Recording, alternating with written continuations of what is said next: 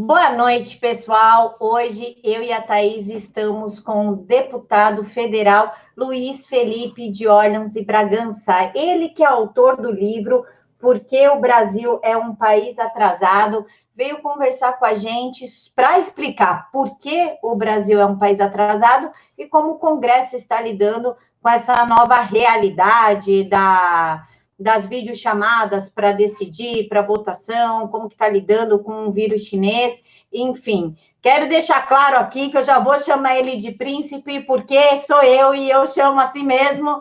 Então, o príncipe está aqui com a gente hoje. Muito obrigada, príncipe, por ter aceitado o nosso convite. Obrigado, Camila. Tá te vendo mais uma vez. É, a gente se encontra sempre em situações assim, de congresso, mas nunca aqui via rede. Então, obrigado por te encontrar de novo. Prazer, Thaís. Thaís, você. Boa noite, deputado. Muito obrigada pela sua presença aqui no Direto aos Fatos. A gente ficou muito honrada, a gente ficou muito feliz de poder conversar com o senhor, ouvir um pouquinho, né? Primeiro, eu vou começar com a história, com a sua história, e depois a gente vai falar da atualidade, pandemia e essas coisas. É, o senhor começou a sua carreira no, na, na, na, área de, de finanças, né? O senhor passou, o senhor é empresário e tal. E aí, em 2014, 2015, o senhor teve empenhado na questão do impeachment da, da ex-presidente Dilma, hum, é, colocou um movimento aí para aparecer, né? O movimento. E aí a gente. Aí eu vou te perguntar. O que que te trouxe para a política? O, por que o senhor decidiu sair da vida empresarial? Porque, claro que não sai totalmente, só está dentro, mas a política é uma máquina de moer gente. O que que te trouxe para cá? Bem, obrigado. Olha, é, foi indignação, pura e, e restrita indignação. Não foi nenhuma motivação altruísta, não foi nenhuma motivação positiva foi uma motivação negativa de indignação, de querer fazer algo pelo meu país, uh, e, mas, claro, de um ponto de vista totalmente pessoal, uh, deixar isso bem claro, estou sendo franco aqui no meu egoísmo. Uh, e por que egoísmo? Porque a gente é motivado por motivações próprias, e, e, e eu não estaria sendo sincero se eu dissesse que falasse alguma outra coisa assim, não, eu salvar a minha nação. Não, é que eu me sinto indignado, então eu resolvi um, resolver essa situação me lançando na política. Claro que eu já estava fazendo política como ativista, né? Todo ativista é político. A gente talvez faça uma distinção aí em quem é pago e quem faz ativismo é, pela sociedade. Então, quando você vira ativista político e quer mudança política de dentro da sociedade, você já vira político. Então, é, foi uma maturação natural. Príncipe, eu li o seu livro, é um livro excelente, inclusive eu vou deixar o link aqui da Amazon para o pessoal. Agora explica para gente, por que, que o Brasil é um país atrasado? Olha, é, a gente é atrasado relativo ao que a gente poderia ser. A gente é um país rico como país, mas relativo ao que a gente poderia ser, a gente poderia ser muito mais rico. A sociedade brasileira poderia ser muito mais rica, muito mais influente, do que ela hoje é. E estou falando no mundo, não estou falando só no nosso contexto. No nosso contexto, a gente é um país é, instável politicamente, no entanto, que tem milhões de oportunidades, muitas dessas oportunidades ainda nem vieram à tona na nossa economia, na nossa sociedade, em função do gargalo. Eu, o livro aponta que o gargalo do problema todo é a parte política, é a organização política. Nós temos, bom, eu preciso fazer elogias aqui ao Brasil do tamanho dos recursos naturais, da população, das riquezas, da tradição de empreendedora eh, do brasileiro. Nasceu via empreendedorismo, a gente esqueceu essa, esse viés eh, histórico que é muito importante, né? Vamos até citar aqui exemplos antigos, né? Do Tratado das Tordesilhas. Tratado das Tordesilhas, o que, que foi aquilo? É, não só o Tratado das Tordesilhas, mas as capitanias hereditárias todos eram empreendedores.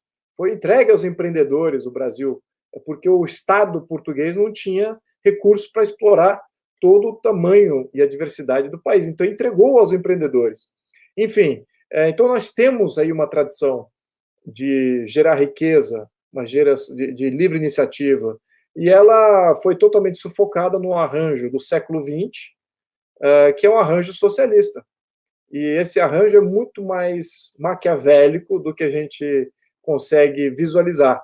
Ele não, não tange somente as leis, ele tange também a organização do jogo. E é isso que é o mais importante, né? E é por isso que a gente está sempre voltando e regurgitando é, é, versões de socialismo há mais, quase 100 anos aí. Então a gente está com um país organizado para ser socialista, temos leis que nos levam ao socialismo, temos até parte da população que tem essa mentalidade é, socialista, seja ela inata ou criada para isso, né, através do nosso sistema educacional. E então temos aí uma, uma eterna versão socialista do, do, da nossa organização política que afeta todo o resto. Então a gente só fica reclamando do todo o resto, não fica reclamando da essência do problema. E, é por isso que eu escrevi o livro, é para apontar, olha, o problema, a causa disso tudo é essa organização política, é a Constituição do Brasil e as leis que derivam dessa Constituição. Deputado, o senhor é, é um, um, liberalista né, na economia, o senhor tem uma, uma visão de macro de mundo, até porque trabalhou fora daqui e trabalhou em multinacional. O senhor, dentro do Congresso, o senhor tem falado várias, várias coisas a respeito das ações dos próprios colegas que não condizem é, com o momento em que a gente está vivendo. O senhor acha que é hora de propor uma reforma política? Sim, olha, a reforma política ela é sempre bem-vinda se ela vier certa. O momento certo, eu não sei se esse momento jamais vai se apresentar. Acho que politicamente a gente nunca está preparado para fazer aquela mudança mas a mudança é necessária, a mudança para o certo é necessária. Então, é, eu acho que politicamente a gente fica sempre esperando, ah, poxa, será que é agora que a gente faz uma mudança política? É, claro que a gente está com um quadro político, se você for fazer uma leitura da Câmara, por exemplo, você tem 100 deputados que são favoráveis a reformas da justiça, de transparência, reformas políticas, econômicas, sair desse viés socialista, como eu mencionei há pouco, mas é só 100 deputados. Eu acho que ati o, o, o, movimento ativista dos últimos 5, 6 anos foi bom para eleger esses 100 deputados, mas não foi bom bastante para debelar a eleição dos outros 400. Os outros 400 é velha política, é fisiologismo, é socialismo, é toda aquela mentalidade. Então, fazer uma reforma política neste contexto, ao menos da Câmara de Deputados, em que três quartos da Câmara, ou quatro quintos da Câmara, é, do, do, pensamento antigo, eu temo que a gente não vai ter uma reforma política. Podemos até piorar uh, o quadro atual. Uh, no entanto, o que é novidade é a sociedade atuante, programas como esse, uh, ativistas como a Camila, como você, Thaís. Então, temos isso em todo o Brasil brotando, e isso é o único freio que se apresenta no modelo de Estado não está dentro do Estado freio, o freio está fora, que é a população dizendo basta, não, não é isso que a gente quer. Uh, e quando a população começar a verbalizar o que ela quer de uma maneira mais uníssona, de uma maneira mais clara, o Estado e os representantes começam a reagir de acordo. Enquanto a população não se coloca francamente contra o socialismo, francamente contra o totalitarismo comunista que, que, que, que, ao qual o socialismo leva, uh, esse pessoal que é eleito, uh, os, os, quatro quintos aí que, que são eleitos constantemente ainda para o jogo político, continuarão sendo eleitos. Uh, e, as, e as políticas que alterariam isso e fariam grandes reformas nunca vão vir à tona e nunca vão e se vier à tona nunca vão lograr aí um espaço fértil para crescer por causa dessa dinâmica. Então, é, o bom disso tudo é que a população está mais engajada. Agora, e estou vendo que a, o ativismo está ficando cada vez melhor, mas ainda não chegamos lá. O combate ao socialismo, o combate ao quilo. Vamos dar um exemplo aqui. Então, é, acho que a Camila até pontuou que eu critico um pouquinho até o, os próprios é, deputados do nosso, nossa, da nossa ala, né, na ala mais conservadora, ala, ala liberal. Então, muito bem, olha, olha o que acontece.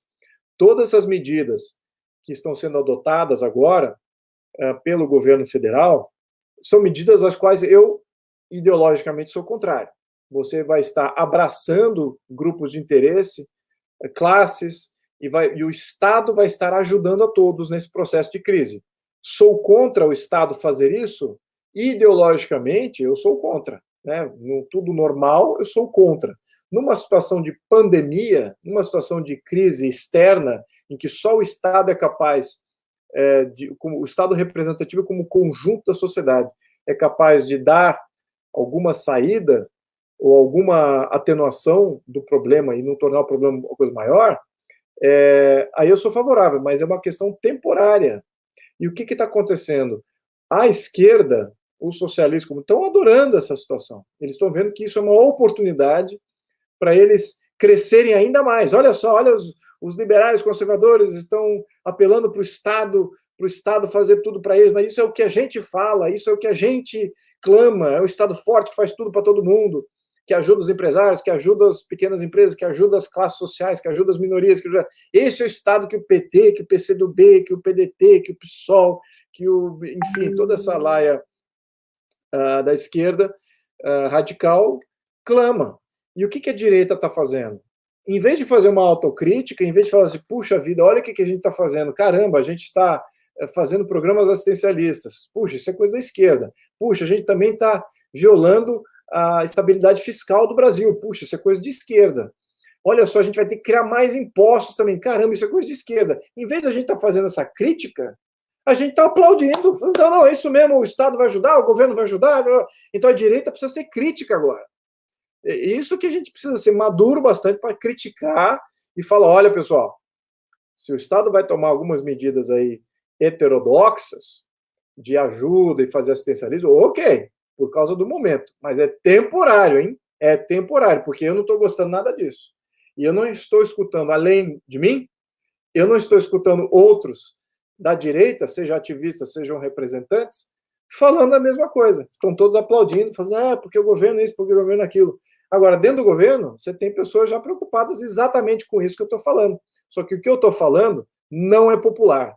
O que eu estou falando gera atrito com a sociedade porque a sociedade não entende bem, poxa, de que lado que eu tô? Ah, ele é contra os pobres, ah, ele é, ele é elitista, ele quer. Não importa, eu vou falar a verdade aqui. A verdade é, o país, ao final dessa crise toda, do jeito que a gente está gerindo, macroeconomicamente falando, nós vamos estar pior, porque estamos incorrendo em políticas que seriam políticas da esquerda para sair dessa situação. Então, tem que ser políticas temporárias, de intervenção muito pontuais nessa questão da, da saúde e que faça isso da maneira mais rápida e, e, e plena possível. Agora, temos que ser críticos, porque senão estamos validando um modus operandi, uma estratégia e, um, e, uma organização de Estado que não é o que a gente defende. Então, é, eu acho que é por isso que a gente tem que uh, ter muito rigor aí naquilo que a gente acredita, e segurar a onda, segurar a onda, e no, no, caso que a pessoa está aberta a receber informações que podem ser, pode até ser constrangedoras, como eu estou falando agora, é, que ao menos entenda que, de que lado que eu estou. Né? Eu estou do lado da sociedade, eu acho que é importante sim a gente ter uma intervenção que seja pontual, temporária e que não passe disso. Tá? De deixar isso aqui bem claro.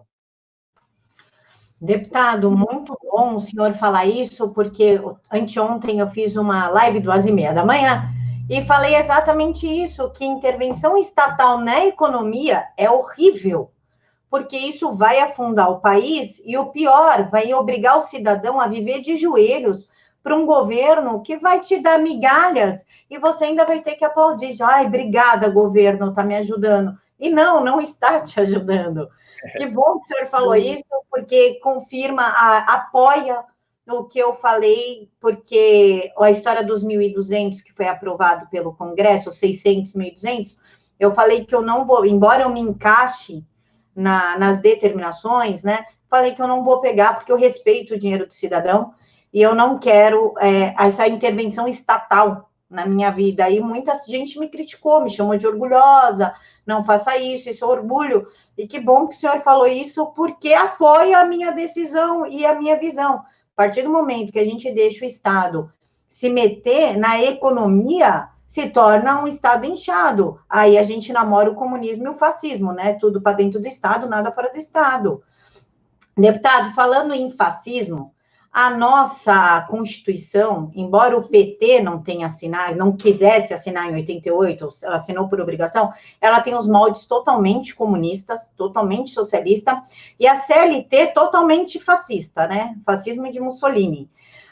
Há uma forma, lógico, depois que acabar a pandemia e essa histeria toda que está acontecendo, há uma forma da gente alterar a Constituição? Como é que faria para ter uma Constituição mais nos moldes americanos do que nos moldes venezuelanos?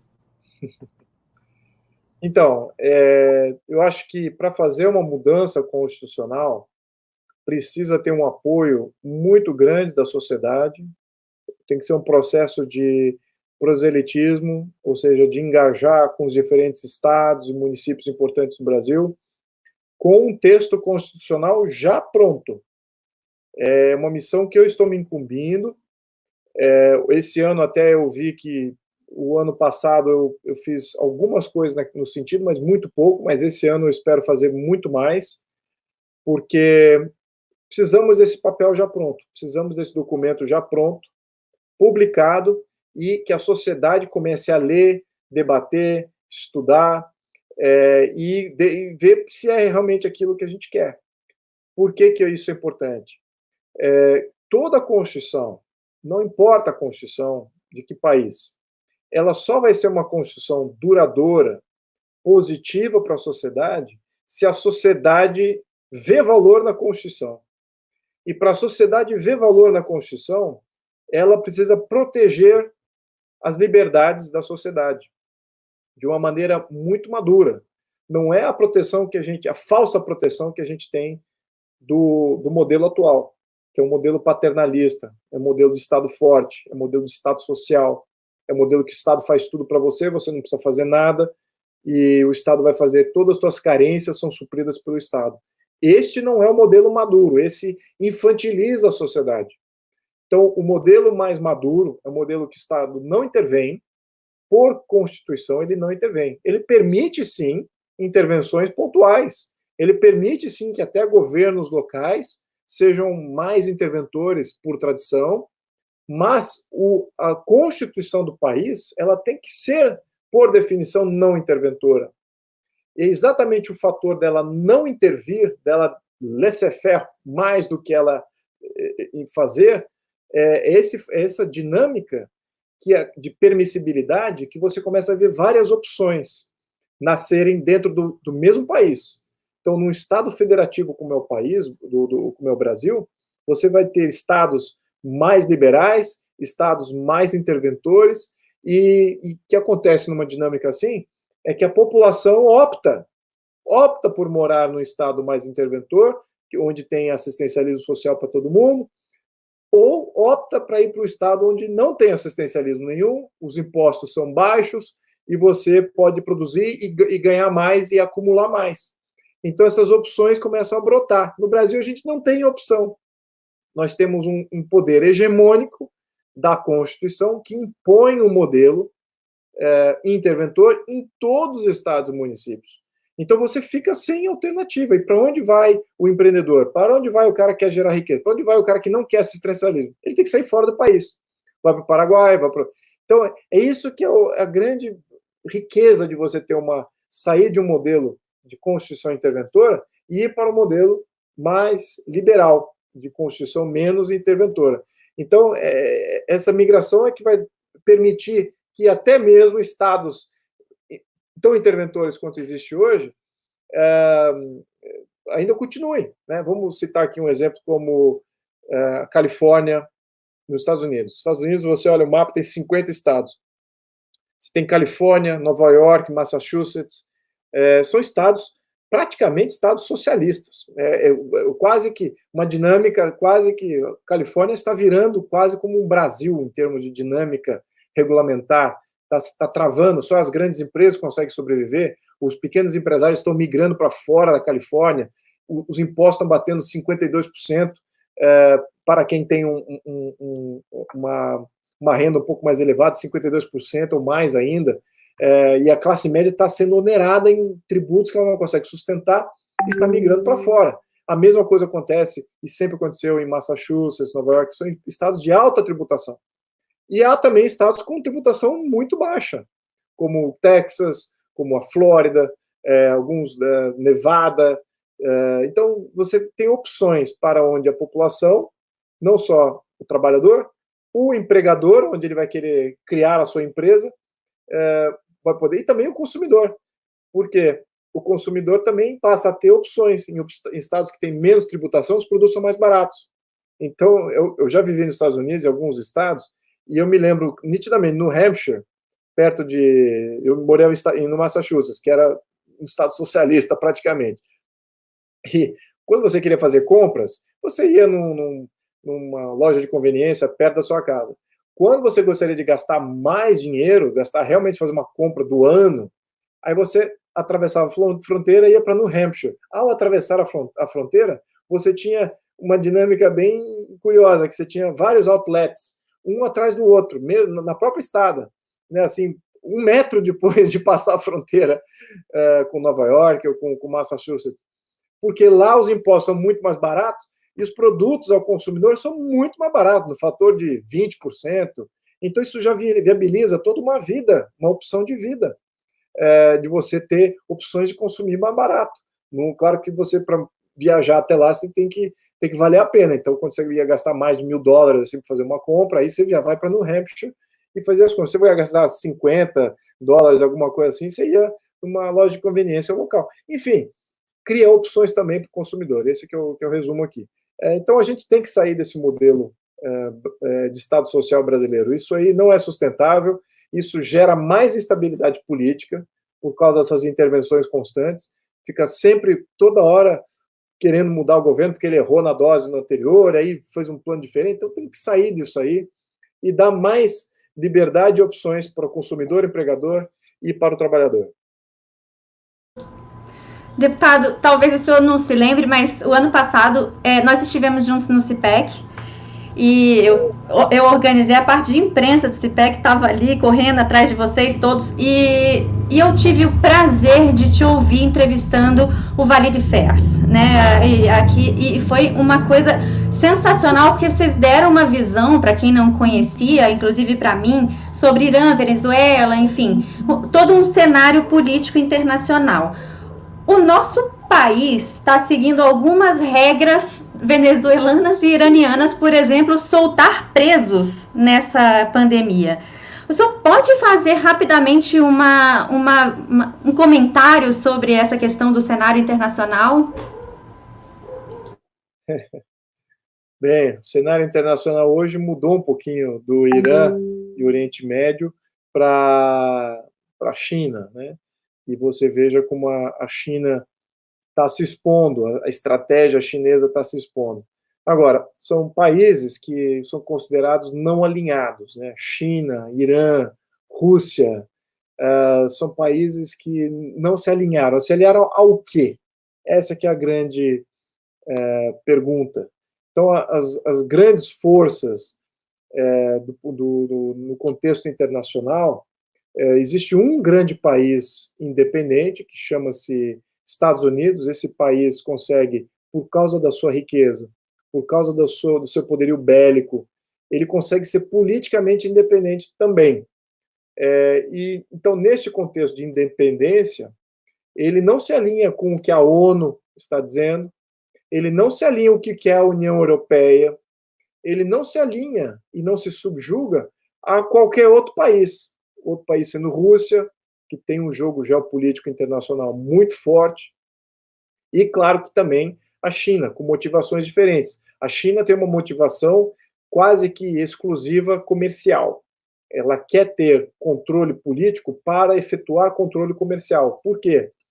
Porque a China ainda tem, do seu um bi e meio de pessoas, a classe média chinesa está na faixa de 300 milhões. Ela ainda pode dobrar ou até mesmo triplicar a sua classe média.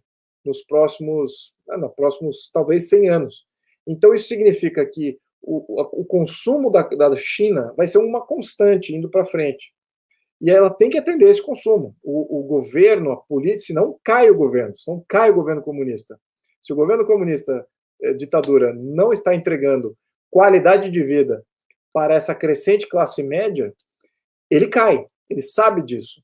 E para ele garantir que ele vai estar entregando isso, ele precisa controlar comercialmente vários países que são politicamente mais fracos. O Brasil está exatamente naquele cúspide, né? Naquela, naquele limite. Será que o Brasil é um país pequeno e fraco ou o Brasil é um país grande e independente? A gente está exatamente nesse meio. E ela tem que interferir aqui para garantir que a gente vá para o lado de se tornar um país pequeno e fraco e dependente, é, que era talvez, era talvez não, era com certeza a ideologia dos, uh, dos ideólogos marxistas de você criar uma espécie de falsa nacionalidade uh, e dominar a questão política, mas entregar o controle deste território não aos poderes locais e a, e a efetivamente a, a, democracia, que é, uma, é, é falso quando vem de um marxista, mas sim para entregar os poderes e a uma, uma organização supranacional, seja ela regional, seja ela supranacional, como a União, a, a ONU, ou até mesmo um poderio mais eh, abrangente, como China, Rússia, etc. Então, é, isso é que acontece. Então, temos agentes aqui no Brasil agindo por, em, em prol de todas essas forças. Tem agentes da ONU, tem agentes da Rússia, tem agentes da China, tem até mesmo uh, paralelos como Cuba, temos aí para fazer uh, como agentes de, de fazer interferência para, para nos entregar aí com uma, uma agenda de entreguismo a poder regional, como é a questão da, da, do Mercosul ou até Unasul. Né? Então, eh, temos aí tudo isso aqui fazendo esse jogo. Se nós, se a população brasileira e o nosso sistema político não é bom bastante para nos representar, nós estaremos efetivamente nos subjugando esses poderes que estão muito mais bem organizados, têm mais recursos, têm uh, o conhecimento de como fazer uh, essas interferências. Então, a China é um grande fator, uh, o Irã é um grande fator, eu não vejo o Irã grande fator aqui no Brasil efetivamente.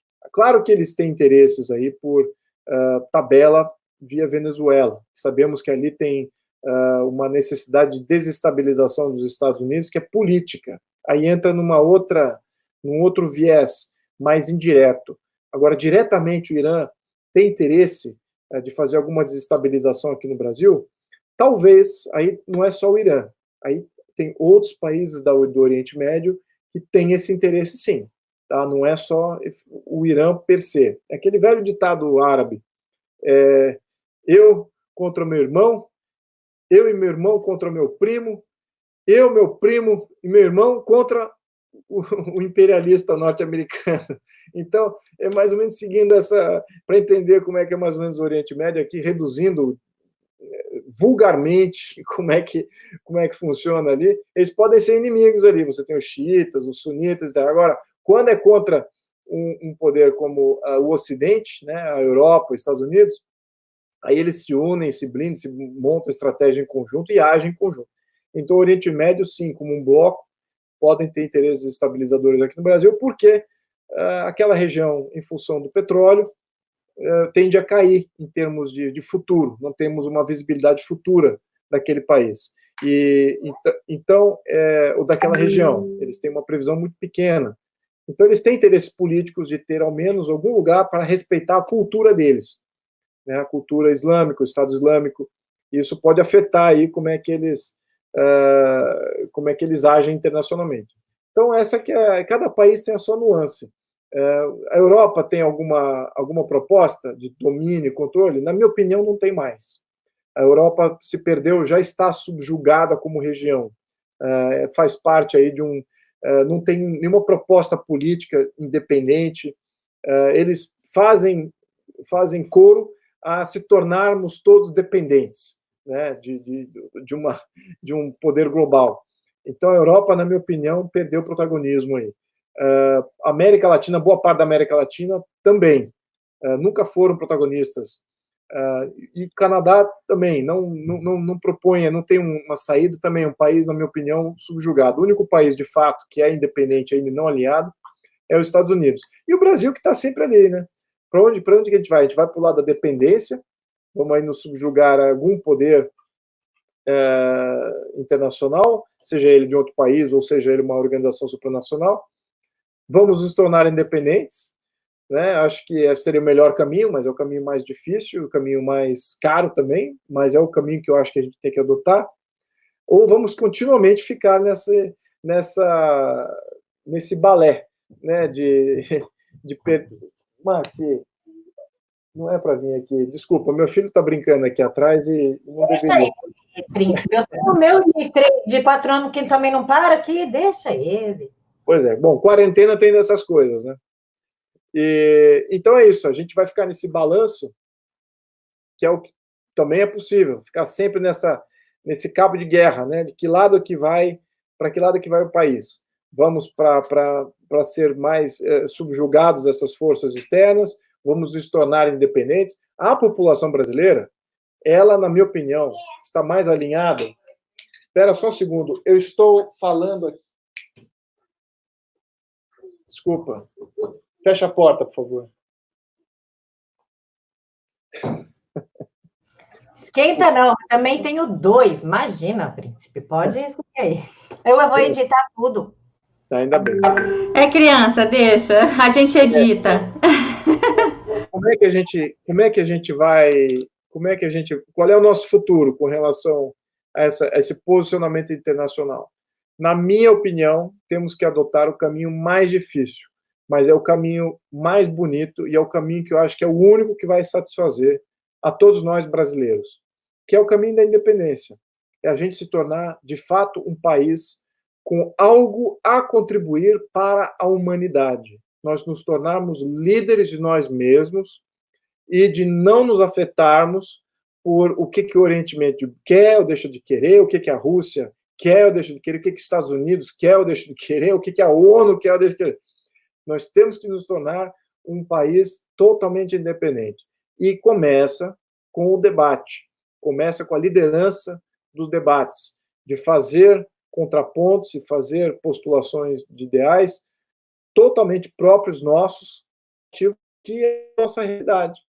E, e, quando a gente entende isso, e a importância disso, e, e, e isso se torna uma manifestação política, em termos de organização, de partido, de posicionamento, de postura, nós nos tornamos independentes. Aí eu me preocupo menos. E é isso que os Estados Unidos têm. Eles, eles têm uma sociedade muito forte. O marxismo tentou entrar lá e destruir essa sociedade, mas ela é muito mais forte do que qualquer coisa artificial que vem através do marxismo. É, então, eu estou confiante no Brasil também por causa disso. Eu acho que a sociedade brasileira é muito mais forte do que todas essas interferências e não, não vai conquistar o Brasil. Não vai, de jeito nenhum. Não sei se eu respondi a tua pergunta, Thaís. Respondeu sim. É, eu quero só perguntar se o senhor aceita mais duas perguntas, uma da Camila e uma minha, porque eu quero falar sobre a votação de hoje ainda. Tá, tá. Tá bom. Claro. Na verdade, três perguntinhas. É, o doutor Luciano, que está em contato com o, com o governo, ele é médico do Einstein, ele está ajudando na, nessa pesquisa aí do, do vírus chinês. Ele pediu para perguntar o seguinte para o senhor: pergunta para o príncipe sobre o PL que fala sobre a liberação de medicação em casos de catástrofe se dois ou mais países da OCDE decidirem dessa forma. E me passou o tweet do secretário Arthur Weintraub. O tweet diz o seguinte: estudos científicos sobre a hidroxicloroquina nos pacientes graves com Covid-19 teriam mais chances se fossem tratados antes de terem seus pulmões devastados. Há diversas publicações orientando nesse sentido. A última é de New England, é de hoje, e disponibiliza o documento. O que o senhor acha desse PL para tratamento precoce?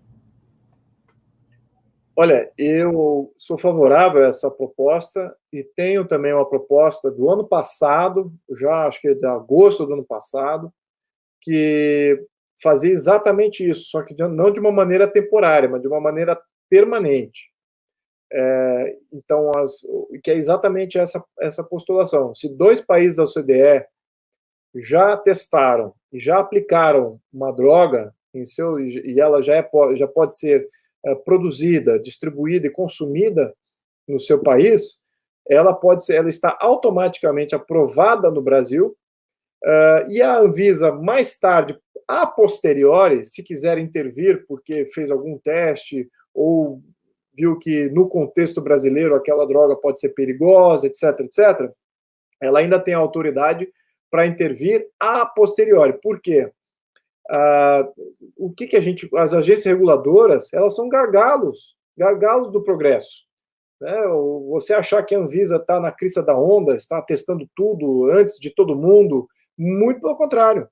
É, é uma burocracia que deveria ser é, passiva e, e porque é, é muito difícil de você uh, estar ali na crista da onda uh, em todos, sobre absolutamente tudo. Então, algumas coisas ela pode até liderar, mas não sobre, não sobre tudo. Assim como as outras agências têm o mesmo problema.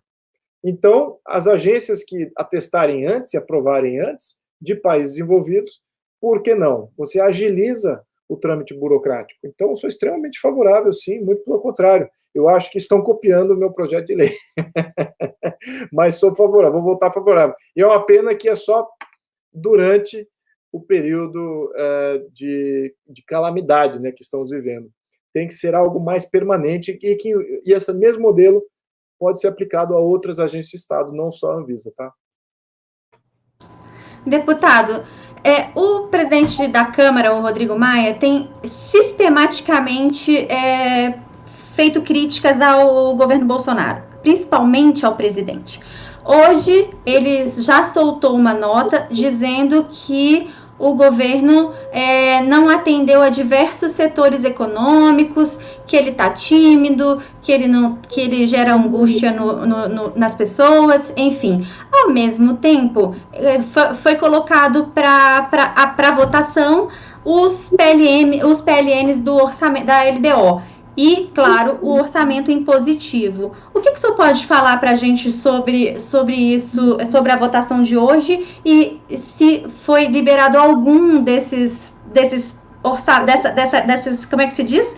É, orçamento impositivo que, fa, que pode prejudicar o governo no, no futuro? Bem, eu acho que, infelizmente, bom, vamos falar duas coisas aqui.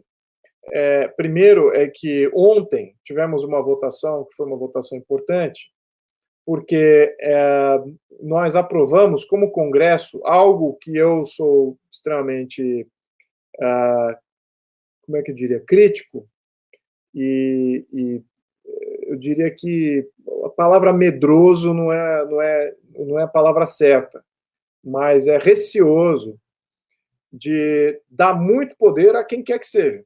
E ontem nós demos muito poder a um conselho de crise que pode até violar as barreiras que estabelecemos para a estabilização fiscal do país. Ou seja, vai ser criado um comitê de crise e ele vai poder comprar dívidas de banco, comprar dívidas de empresa, vai poder fazer programas, eh, gastos com esse tipo de programas assistencialistas, e isso pode até romper a nossa estabilização fiscal e volta, vamos voltar atrás no tempo. Quem conhece um pouquinho de história econômica do Brasil, nos anos 80, até os anos 80, nós tínhamos problema de hiperinflação exatamente por causa disso. Nós não tínhamos limites nos orçamentos. Então, esse orçamento de guerra que nós aprovamos ontem, uh, eu estou extremamente preocupado com isso. Aí qual, qual a argumentação favorável? Ah, mas é o governo. É, você confia no, no, Guedes, eu confio no, no, no, presidente Jair Bolsonaro, eu confio nos ministros, sem problema nenhum, confio. E apoio ainda nas suas decisões. Agora, eu estou olhando aqui do ponto de vista de permanência. É uma sinalização errada para um contexto que pode ser usado contra nós que era aquilo que eu aludia antes da conversa. É, estamos violando aqui as barreiras fiscais. E no momento seguinte, eu tenho certeza que a esquerda vai usar isso, vai mamar neste fato que estamos vivendo hoje de uma maneira espúria e, e vai criar uma narrativa também, fomentar a narrativa dele. Eu estou vendo, eu estou olhando por esse lado. Não está desmerecendo qualquer o conselho, não está desmerecendo o que ele pode fazer de bom para o Brasil, está só alertando sobre um contexto que vai ser mal usado contra nós no futuro. Isso vai acontecer. E mesmo assim, mesmo durante esse período é, de pandemia, pode cometer alguns erros graves. Imagina comprar algumas dívidas que nunca vão ser pagas ou é, é, fraudulentas, ou fazer programas de alocação de recursos é, que não são boas, então gastou mal dinheiro, também é possível. Quando você não tem limite, você pode gastar o quanto precisar gastar, o quanto você acha que precisa gastar, você deixa de ser rigoroso. Então, cria um, um, um tipo de, uma, de um, um, defeito moral aí no, no, uso do dinheiro público. E é isso que eu, que eu gostaria de pontuar aqui ontem. E hoje, o que, que a gente fez? Como se não bastasse isso, é, o, a questão orçamentária já vem num problema, todo o ano passado foi ignorada. E, e foi dominado pelo, pelos partidos do Centrão, foi dominado pela esquerda, todo o processo orçamentário.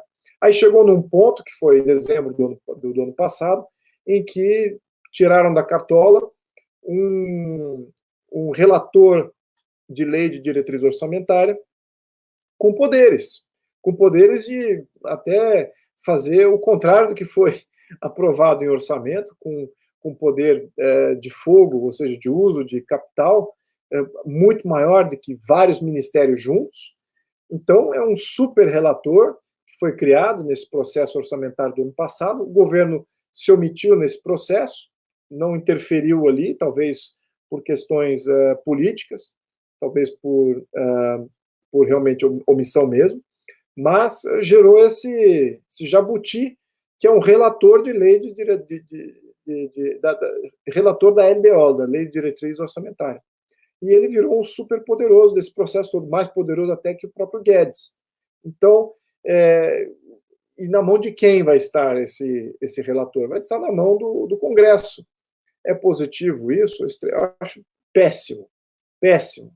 Criamos um grande problema que, no melhor do, dos casos, vai ser alguém que vai ser uh, aliado do governo para não violar o que é o orçamento apresentado ao Congresso e não estar tá sempre criando violações e, e consternações aí disso. Mas é bem provável que nós vamos passar por essa novela mexicana todo ano agora, por causa de, dessa, dessa omissão que aconteceu uh, e da criação desse jabuti aí, que é esse relator. Então, é, eu acho que temos um problema aí futuro, que o parlamento, o Congresso do atual, do atual conjuntura não é capaz de resolver. Uh, muito pelo contrário, acho que vai acirrar ainda mais uh, e vai enfraquecer ainda mais o poder executivo. Como, como é que você volta atrás nisso? Considerando que você está tratando de mais dinheiro para cada parlamentar e para cada bancada de partido dentro do parlamento. Como é que você vai se contrapor a isso? Num futuro ciclo eleitoral, você vai ter que eleger uma maioria absoluta que seja contrário a esse poder todo que o próprio Congresso tem. Então, se te remover de, poder, é a coisa mais complexa que tem. O Executivo não faz, o Congresso não faz, o STF não, ninguém faz. É, então, eu estou vendo aqui uma situação muito uh, complexa. Talvez mais leis que criem limites a esse relator sejam necessárias. Uh, e acho que a gente só vai ver o, o, o, impacto disso à medida que a gente joga o jogo mais algumas vezes. Então, te, temos esse orçamento, teve várias discussões com relação ao uso desse dinheiro, o poder desse relator, etc. Vamos ter o ano que vem, vai ter mais uma novela aí a ser uh, a se desenrolar com relação a isso. É uma infelicidade, ninguém está olhando isso. Ninguém está olhando a qualidade do, do, do Estado brasileiro, nem do, das regras de jogo uh, do sistema político. Ninguém está olhando isso. Estão todos ali nos seus próprios interesses e não estão olhando que eu, como brasileiro, vou estar aqui ainda depois desse governo. Então, eu sou muito mais crítico, sim, e de uma maneira muito mais independente que a maioria. a maioria está aqui de passagem. Eu não me vejo assim. Aliás, ninguém da minha família nunca esteve aqui de passagem. Então, é, eu, eu me sinto aqui numa posição de cobrar até de colegas que, que são amigos aí de um, ideológicos né, dentro do, do Congresso. Porque eu já estou vendo esses problemas uh, gerando problemas muito maiores no futuro. Então, infelizmente, temos um problema aí. Eu não vou te dar uma solução aqui agora, porque uh, vai ser conforme o jogo é jogado e a gente vai determinar quais são as melhores leis para limitar esse problema. Príncipe, voto distrital. A gente vai ter finalmente o voto distrital para 2022. E a outra pergunta é: a gente vai contar mesmo com o senhor para a prefeitura? Porque a gente está sem opção nenhuma. Salve, salve-nos em São Paulo, pelo amor de Deus. Olha, bom, vou começar a responder com relação a, ao voto distrital. É, nunca antes, já, já, já falamos esse, esse, termo aí, nunca antes na história do país já foi usado bastante, né? Mas eu acho que temos aí uma boa chance da gente ter uh, um modelo distrital que acomode uma mudança, uma saída desse modelo proporcional. É, o modelo proporcional que elege o deputado federal, que elege o deputado estadual, que elege o vereador, é parte do, é uma grande parte desse problema. Uh, temos vários partidos que vão para a Assembleia em função do modelo proporcional. E o modelo distrital, ele limita naturalmente os partidos que conseguem uma vaga, porque torna uh, os representantes mais, uh, mais transparentes, mais vinculados com a, a região que elegeu ele, umas regiões menores, o custo não precisa mais de fundo eleitoral, resolve uma série de coisas. Ao mesmo tempo, é capaz de a gente ainda ter que manter uma parte meio proporcional. Então, vai ser um distrital misto para deputados estaduais e deputados uh, uh, federais, mas eu gostaria de propor aqui o, distrital puro para os vereadores, porque na questão de vereadores, você precisa do líder de bairro mesmo, você precisa do líder de bairro cobrando é, resultados no bairro. E, e, se você faz o contrário, torna o líder de bairro, não cria o líder de bairro, você cria um vereador ideológico que está ali para defender a Amazônia, não faz sentido nenhum. Né? Sobretudo no contexto de, de alguma maioria das cidades brasileiras, não tem nenhum, nenhuma necessidade de ter um, um vereador ideológico, é, ou de alguma classe, ou de alguma causa. Então, é, temos que ter, sim, o um, um distrital puro para a questão de vereança hoje. Já adoraria que fosse já para essas eleições de 2020. É, faz todo sentido e, e é esse tipo de visão. É, eu diria que mais pessoas no Congresso hoje estão mais sensíveis a isso. É, mas eu acho que temos uma boa chance. Claro que temos muita resistência, né? Você vai sair do modelo proporcional para um outro, tem, mas eu acho que é uma chance grande, assim, de 2022 a gente já ter um modelo eleitoral diferente. É, bem, olha, com, com relação à minha eleição, estamos no dia 2 de abril. Se eu não me engano, o calendário eleitoral para eu me filiar a um partido é, e, e, me tornar um candidato é até o dia 4. Então temos só mais dois dias. Ah, as chances disso são muito pequenas. É, temos um, um, problema aí de nós, eu estou ainda no PSL, estou independente dentro do PSL uh, e dentro do PSL não existe nenhum diálogo uh, possível com relação a isso. Uh, então eu teria que sair do PSL ou sendo expulso do PSL e manter o meu mandato, ou eu entrego meu mandato e, e me coloco como candidato a prefeito por outro partido. e, e isso tudo é possível. Nos próximos dois dias é que vão dizer se isso vai acontecer ou não. Mas é, eu entendo o problema aqui, eu entendo. Eu, eu naturalmente, é, Camila e Thaís, eu estou sempre à disposição com relação à missão. É, e essa missão se apresenta agora em São Paulo. Estamos vendo aí como é que estão como é que estão sugerindo a questão pública local é, e como está indo para um lado que não acho que é condizente com aquilo que São Paulo representa. É, no entanto, eu tenho que ser bem pragmático aqui com relação as minhas possibilidades. Eu estou realmente travado neste, neste contexto legal uh, que me impossibilita, a não ser que de fato eu entregue meu mandato, mas eu sei que vários eleitores uh, que me colocaram, que me deram esse mandato, vão se sentir traídos também. Uh, me olham como, como uma missão parlamentar federal. Então, eu acho que ali, esses aí eu não gostaria de trair em função de uma missão local, a não ser que os próprios também muda de ideia, né? Como é que eu vou saber disso? Talvez através de uma enquete aí, não sei. Mas é, vamos, vamos esperar os próximos dois dias. Não, não temos nada na mesa, para ser sincero. Então, não, não posso dar uma resposta aqui. Bem, eu se pudesse sugerir, eu ia dizer: não entregue o mandato. A gente precisa de você na Câmara, a gente precisa de deputados que tenham, que tenham serenidade, que entendam dos assuntos e que tenham a disponibilidade de conversar com o eleitor, que tenha a disponibilidade, a, a disponibilidade de fazer o que você fez agora, o senhor fez agora, é de falar, é, olha, a gente votou isso, isso e aquilo. Porque, em geral, que eu tenho 20 anos de convivência dentro da Câmara e do governo, como assessora de imprensa, eu sei que os parlamentares não gostam de falar sobre votações. E eu fiquei muito feliz de te ver falar abertamente sobre isso, principalmente no momento agora. E, e, e, você é bem transparente também no seu Twitter. Você coloca a sua opinião e enfim, e critica o que tem que ser criticado. E assim espero que fique. Se não der para sa sair prefeito agora, que volte na próxima eleição, sendo ou nosso deputado ou prefeito de São Paulo. Então eu queria te agradecer e te pedir para voltar de novo ao Direto aos Fatos uma outra oportunidade e, e te parabenizar pelo trabalho bem feito que tem sido que você tem desenvolvido. Muito obrigado, eu agradeço aí todo o empenho, o convite, vou estar sempre respeitando o convite, atendendo, sempre que convidado.